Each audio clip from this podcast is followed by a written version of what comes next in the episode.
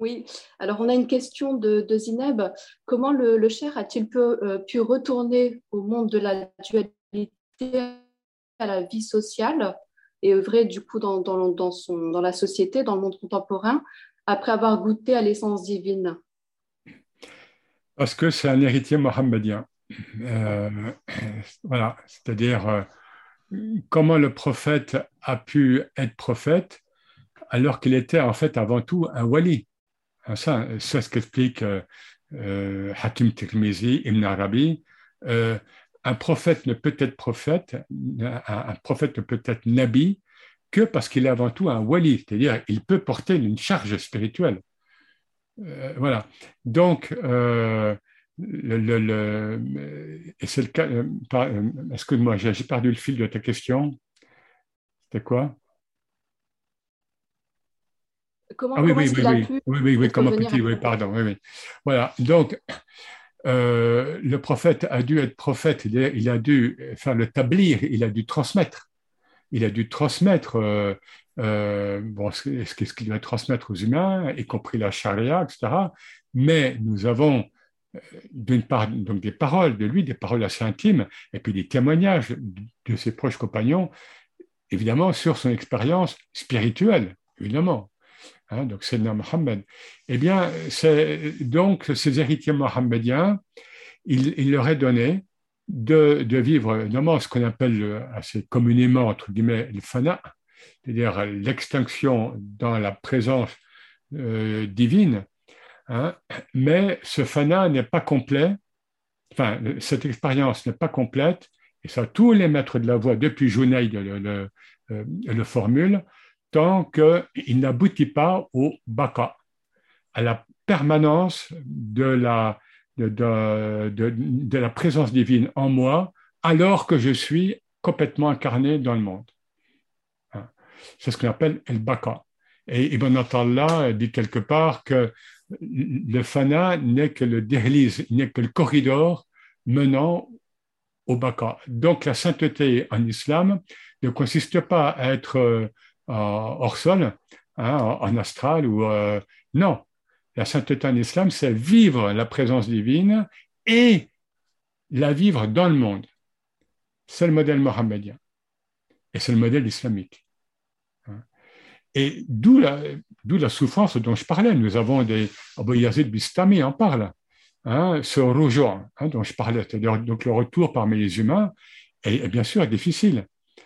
Et le cher Alaoui, je vous l'ai dit, ne, manque pas parfois, dans ses poèmes comme dans des textes euh, en prose, de dire à, lui qui avait donc cette grande puissance initiatique, mais il ne manque pas de dire combien il a souffert, il le dit, en tant que maître spirituel. Et là, une parenthèse entre guillemets, quand on pense que certains cherchent à devenir euh, cher, hein, euh, maître spirituel, ils ne savent pas ce que c'est. Hein, jour et nuit, ils ne savent pas ce que c'est. pour avoir connu quelques maîtres spirituels, je peux vous dire, enfin, évidemment, c'est un sacrifice. Hein, c'est une mission sacrificielle. Et on, ne peut euh, y tendre que précisément avec le izn dont je parlais, c'est très important le izn, comme pour la khalwa.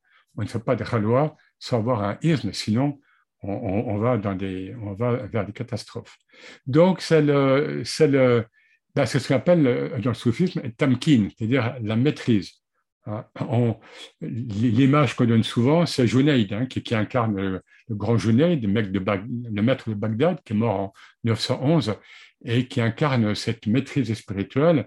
Il se trouve dans une séance de zikr, où les gens commencent à, voilà, donc à bouger, et puis et, puis lui ne bouge pas du tout.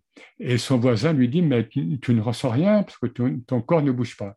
Et euh, Junaid répond par un verset coranique, tu vois les montagnes et, tu crois qu'elles sont immobiles alors qu'elles passent la vitesse des nuages. Voilà. Donc, ces êtres-là vivent, voilà, et le Charlaoui euh, vit dans le Tamkin. Il a vécu l'ivresse, il le dit, lorsqu'il écrit, enfin, lorsque le Diwan lui était donné, jusqu'en 1920, après moi. Hein, il, le dit, j'étais dans un hall très très particulier. Et euh, on, sait que parfois, le, ces poèmes, il les recevait la nuit, Et lorsqu'ils étaient trop forts pour les donner aux, humains, en quelque sorte, ils les faisaient brûler. Ils les faisaient brûler le matin.